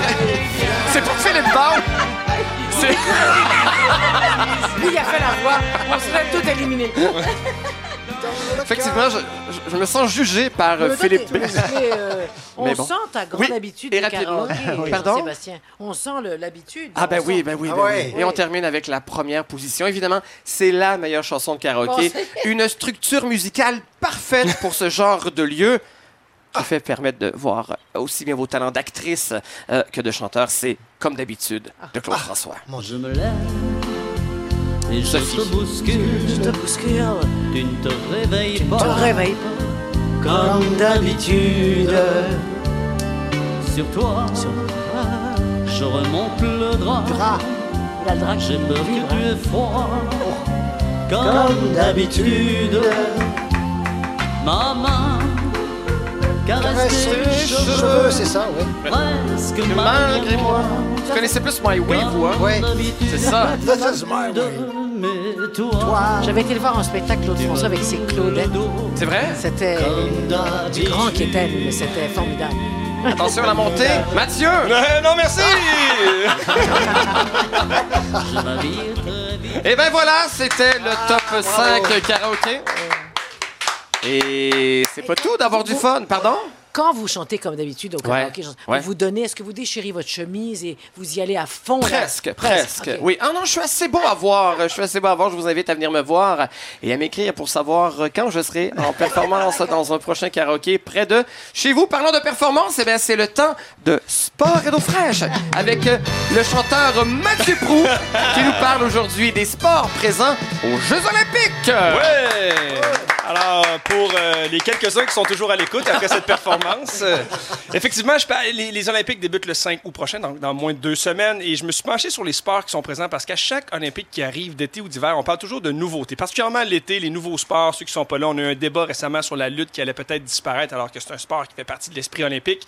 Euh, certains partent, certains donc arrivent. Et cette année, je peux vous donner une idée, à Rio, il va y avoir 28 sports et 41 disciplines. Euh, des fois, le sport inclut la discipline. Et pour vous expliquer, le sport aquatique, c'est un sport. La natation, c'est une discipline du euh, sport aquatique. Euh, ou par exemple, le golf, qui est une nouveauté cette année, qui est Ah disparu, ben. qui est de retour en 19... qui a quitté en 1904. C'est un sport discipline en soi. parce C'est un sport, ça, le, le golf? C'est un sport, effectivement. Mais on aura un débat sur ça à la fin parce que c'est Ah oui, intéressant, hein? parce qu'il y a plusieurs choses qu'on se demande. Est-ce que c'est un sport? Est-ce que ça devrait être là? Euh, et quand je, je vais faire un tour de table rapide, mais quand je vous, le- je vous demande un sport là, qui représente les Olympiques d'été pour vous, qu'est-ce qui vient instinctivement en tête? Euh, la plongeon. Le plongeon, Ah, moi, ça serait euh, les, les, les appareils, là. le... la gymnastique. Nadia la gymnastique. Nadia Ouais, Comaneci. tu sais, les- Nadia Ouais. Comaneci, Le les- 100 mètres. Le 100 mètres, le- l'épreuve euh, fétiche, évidemment, des Olympiques. Et c'est tout ça, en fait, les Olympiques. Ce que vous dites là, c'est vraiment les éléments qui sont là depuis longtemps, qui vont y rester. Ça fait vraiment partie de l'essence même des Olympiques. On peut pas les enlever. Et c'est pourquoi la lutte est demeurée, parce qu'on disait ça se peut pas. Ça fait partie des premiers Olympiques. C'est la lutte gréco-romaine où les Olympiques sont partis. Alors, évidemment garder ça. Euh, L'hiver, on pense au ski, toutes ces disciplines, le ski alpin, le ski de fond, le saut en longueur et tout ça. Euh, alors, La raquette. la- oui, mais oh, ça, serait, ça me surprendrait parce que je suis pas sûr que le lobby des raquettes est assez fort pour l'apporter aux Olympiques. Euh, Il y a même des sports qui sont disparus à travers les années parce que pour certains, c'est un combat euh, régulier. Et je je me suis amusé à aller voir les sports qui étaient là à l'époque. Et pour vous, vous imaginez que de 1900 à 1920, je sais que ça fait quand même longtemps, là, remarquez, mais il y avait du tir à la corde. Donc vraiment comme à, à l'école, le à souk la à la corde? Du souk à la corde. Donc deux équipes qui se prêtaient d'un côté et de l'autre. Il fallait tirer la Ah, corde sur oui, le oui, côté. oui. Euh, comme on jouait à la cour d'école, euh, il y a même eu des controverses parce que des, les, les Britanniques qui étaient devenus les experts en la matière, semble-t-il qu'aux Olympiques de 1908 avaient des bottes beaucoup trop pesantes. Les Américains se sont retirés en grande pompe. Donc, c'est pas juste dans la cour d'école qu'on joue au sac à la corde, mais également aux Olympiques. Le croquet. Pas le criquet, mais le croquet a fait partie des Olympiques. Là, on met des petits U à l'envers, on frappe Juste avec un le petit mot marteau. est drôle. Les, dro- mots est drôle. mais c'est quand même à noter parce que c'est la première compétition dans laquelle les femmes ont pu participer aux Olympiques. oui. C'était le croquet. Euh, évidemment, donc, euh, les Olympiques et le sport qui sont présents, ça a tout le temps une- été une histoire de lobby, d'influence. Dès les premiers Olympiques, euh, on essaie d'inf- d'im- d'implanter nos sports de pays. Donc, euh, euh, on avait évidemment des, des- sports comme l'escrime, le tir, qui étaient des sports aristocratiques, militaires, qui étaient là déjà. Mais la France, par exemple, a beaucoup euh, milité pour avoir le cyclisme, parce qu'ils étaient très forts en cyclisme. L'Allemagne, les pays de l'Europe de l'Est ont, eux, poussé pour avoir la gymnastique qui est entrée aux Olympiques. Et comment on faisait à l'époque et comment on, a arrêté de faire un peu plus tard, c'était les sports en démonstration. Aux Olympiques, on permettait d'avoir deux sports, généralement en démonstration, pour promouvoir ces sports-là et aussi se mettre à l'avant-scène parce que c'était les pays qui représentaient souvent le pays, euh, les sports qui représentaient le pays hôte. Si bien qu'encore une fois, je suis allé voir les sports qui ont été en démonstration et ça, c'est encore plus drôle que ceux qui ont réellement été aux Olympiques. Ils ne faisaient pas partie des compétitions officielles. Ils étaient là en démonstration, certains ne sont pas restés. Euh, en 1900, à Paris, on a eu la pêche, donc une compétition de pêche et de pétanque. Alors, quand même, c'est pas rien aux Olympiques. En 1908, à Londres, on a eu le polo, mais à bicyclette. Donc, en vélo, avec des maillets, puis on frappait sur une balle. Donc, quand même intéressant aussi. En 88, un peu plus récent, on a eu les quilles. Et ça, on en vrai. parle de ramener les quilles le aux bowling, Olympiques. le bowling va Le bowling pourrait revenir. En 92, on a eu le rink hockey. Le rink hockey, pour donner une idée, c'est un peu comme du deck ou du hockey cosum, mais avec des patins à roulettes. là. Mais les vieux patins à roulettes, pas des rollerblades. là. Donc, on jouait avec ça. Ça, ça, ça avait l'air vraiment fou, pour être bien honnête.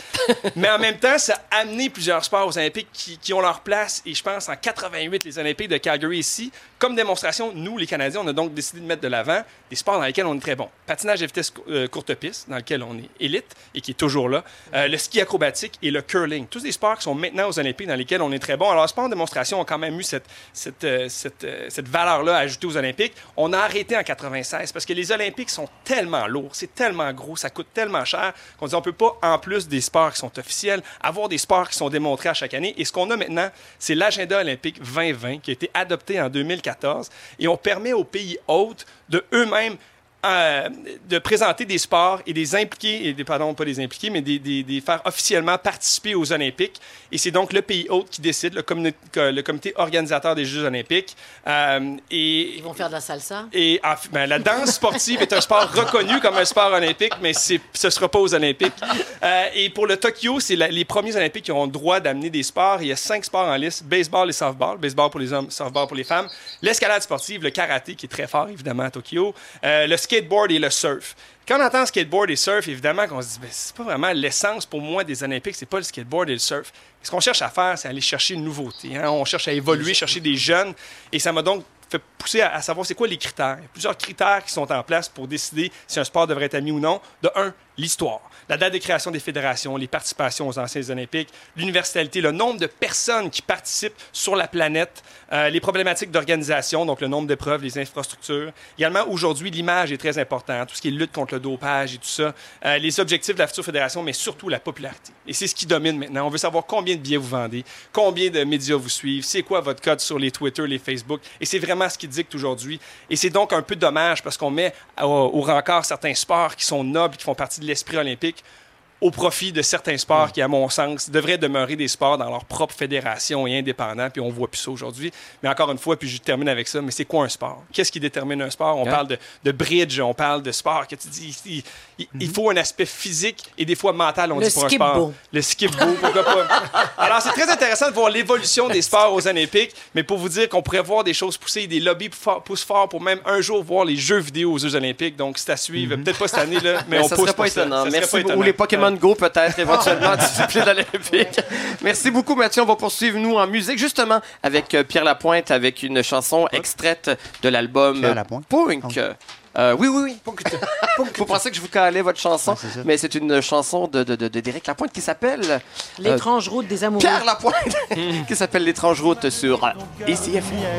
Et nous sommes depuis tous les deux sur l'étrange route des amoureux. Pendant les vacances de Pierre Brassard, c'est Jean-Sébastien Girard qui anime Parasol et Gobelet. Ne vous inquiétez pas, consensus et bons sentiments de retour la semaine prochaine. Il est notre Charles Tisser estival. C'est Dominique Lévesque et sa chronique scientifique. Ah, merci de à Charles. merci, c'est tellement gentil. Où est l'époux de Sophie Fauché? Pardon? Ou à l'époux de Sophie Fauché. Oui, à l'époux de oui, bien sûr, bien sûr. Mais je, suis plus vulgarisateur, je crois. C'est, moi, c'est beaucoup plus populaire. c'est très large et c'est très peu euh, scientifique. C'est scientifique, mais c'est ça. Mais c'est pas grand public. Oui. Ouais, voilà. On vous écoute. Alors, écoutez, euh, vous connaissez sûrement la route de la soie, tout le monde. Oui. Euh, la route de la soie, bon, c'est Marco Polo, supposément, qui avait découvert ça. C'était pas vrai du tout, mais il a fait croire que lui avait découvert la route qui menait aux épices et à la soie. Puis, euh, alors qu'on savait que l'Empire romain avait déjà ces routes-là de toutes tracées d'avance. Il y avait déjà du commerce avec l'Inde, avec euh, l'Indonésie, un peu partout. Donc, euh, il n'y avait pas rien de nouveau sous le soleil. Cependant, savez-vous qu'est-ce qui a précédé la route de la soie? Vous allez faire un petit saut. La route de la laine. Non, c'est la route du pot. La route, Ah oui, la ah, route ah, du, ben oui. du- ouais, la route du chanvre. Et ça, 5000 ans avant la route de la soie. C'est ça qui est extraordinaire.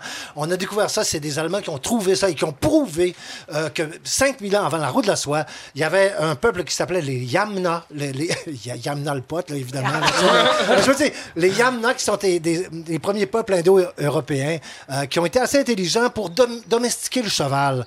Alors, eux, c'est devenu les grands dealers parce qu'il y avait un char pour emmener le pot, tu comprends? En, en- domestiquant le cheval, ils sont allés chercher le pot au bord des dans les contreforts de l'Himalaya l'ont ramené, l'ont envoyé en Chine jusqu'en Europe. Et c'est grâce à ça, maintenant, qu'on connaît notre route du pot. Et c'est très réel. Donc, 5000 ans avant, même avant la- l'agriculture, là, l'agriculture, c'est 10 000 ans, le pot aurait été déjà consommé, entre autres pour la corde, le chanvre, les vêtements, puis ensuite le fumer par hasard et trouver que c'est pas mal bon. Alors, euh, la route du pot, c'est à mettre dans votre connaissance générale. Est-ce que vous le saviez aussi que en général, en Europe comme ici, euh, une pomme de terre est traitée 18 fois euh, aux herbicides, fongicides, euh, insecticides et tout et tout. 18 fois. Une pomme, elle, 35 fois. Quand vous prenez une pomme que vous croyez un petit peu, euh, tu sais, que tu vas chercher à l'épicerie, Ouais. 35 fois, elle a été traitée, soit aux insecticides, aux fongicides, à toutes sortes de, de- de choses comme ça. Alors, il y a un Français qui a pensé à inventer un, un scan qui est appelé le scan Eat. Il va sortir cet été ou à la euh, septembre. Tu scannes tes euh, fruits et légumes pour savoir le taux de pesticides que tu as sur Est-ce qu'on veut vraiment le savoir? Ah ben, je pense que les maniaques, ceux qui, font attention à leur santé, vont vouloir avoir ce gadget-là. Ouais. C'est un gadget qui coûte 250 On ne C'est un peu cher. plus rien. Ben non, mais c'est ça. mais la Ben- question, c'est est-ce qu'on peut faire quelque chose? Est-ce qu'on peut. Ouais. Ben, ouais, ça veut dire oui, tu peux acheter bio. Ouais. Ouais, tu peux acheter bio. Tu peux savoir au moins si ton produit est empoisonné au malation, par exemple. Le malation, écoute, c'est cancérigène. C'est mortel pratiquement. Quand on a trop, c'est, ça fait pas de bien à la santé. Donc, pour ceux qui paranoïent, vous allez avoir plus de raisons de paranoïer ou de, de- de contrôler votre paranoïa grâce au scan Eat. Euh, il y a aussi ce qu'on appelle, parce qu'il y a le Diet Sensor. Ça, c'est un autre gadget pour les gens qui sont au régime. Euh, c'est un, c'est un scanner de, de votre assiette. Tu prends le scanner, tu scannes ton steak. Lui, il voit juste le steak, il calcule, il regarde la grosseur du steak, puis il te donne ton taux de lipides, de glucides. Ça, c'est intéressant. Et, et- et- oui, puis il fait Pour ça. vrai? Non, très sérieux. Ça, j'en aurais Et un, Ça ouais. dit ça, c'est 600 calories avec un taux de lipides de X, Y, Z. Ça, ça le fait seulement un à la fois. Il faut que tu prennes ton brocoli tout seul, ton steak tout seul, tes patates tout seul. J'aurais Mais- jamais ça. ben, écoute, pour ceux qui veulent faire une espèce de diète, euh, c'est encore 250 c'est très cher, mais ceux qui aiment ça, coudon. Qu'est-ce que t'en penses? hein?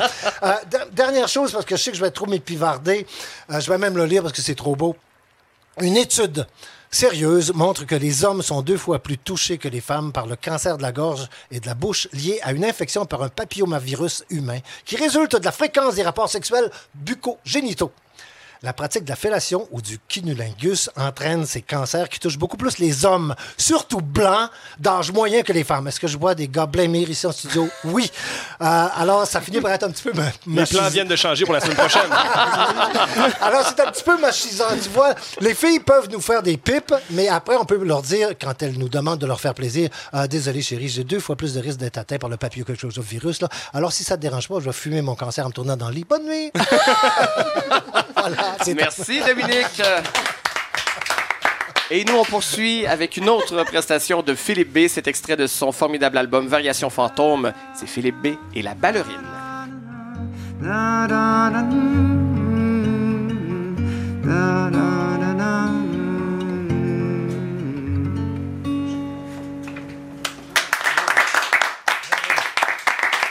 Merci beaucoup, Philippe. Magnifique chanson donc euh, de cet album Variation fantôme. Vous avez donné beaucoup euh, de spectacles avec Ornithologie la nuit, en fait pendant un an et demi. Vous avez terminé ce cycle-là. Ouais. Qu'est-ce qui se passe maintenant avec euh, Philippe B? Vous êtes en Euh, création, en écriture? Oui, oui, j'ai bricole de nouvelles chansons. Je dirais que j'ai à moitié, j'ai un demi-album de d'écrits, Euh, pas de produits enregistrés, mais d'écrits, ce qui est le plus long et le plus fastidieux, en Ouais. tout cas, dans mon cas à moi, Euh, comme je me dis à moi-même. C'est difficile l'écriture?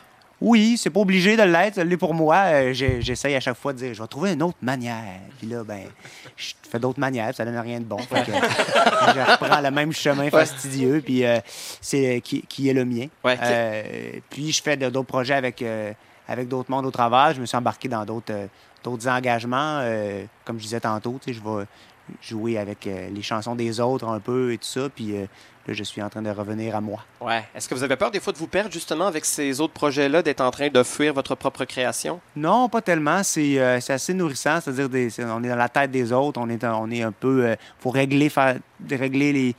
C'est comme si on se posait les mêmes questions que pour nous, mais avec un autre set de paramètres. Là. Les gens sont autrement, il faut s'adapter à eux, tout ça. Ça fait réfléchir sur, sur notre pratique à nous. Donc, c'est plus facile de, de, de, nourrir Ouais. pour euh, la suite. là. Alors, on peut rêver d'un album pour quand? Il n'y a Ah, aucune le- date, je le sais, mais. Non, mais moi, je le fais vraiment pour, euh, pour euh, le printemps. Ok, quand même. Ouais. C'est ça le, le but. Là. Je m'engage à rien, mais Bon. c'est ça le, le- le plan. Ça Alors, vous reviendrez aux prochaines vacances Mhm. de Pierre nous présenter cet album-là. Merci beaucoup, Philippe. Merci. Est-ce que vous pouvez croire que c'est déjà terminé, cette belle émission-là? Déjà, merci beaucoup à tout le monde. Merci, à vous trois, les trois beaux gobelets, Sophie Fauché, Mathieu Prou, Dominique Lévesque, nos invités, Florence Lompré, Philippe B. Ça a été vraiment un grand plaisir pour moi d'être avec vous en fin de semaine. Merci beaucoup à ceux qui ont fait appel à moi pour leur confiance.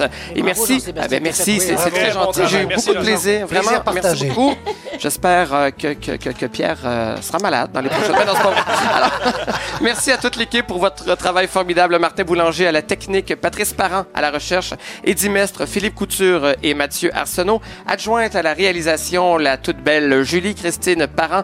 Parasol et Gobelet est une émission de Stéphane Tremblay. La semaine prochaine, le grand retour du King à l'émission qui va recevoir Dino Tavarone, Jean-Michel Anctil, Yann Kelly.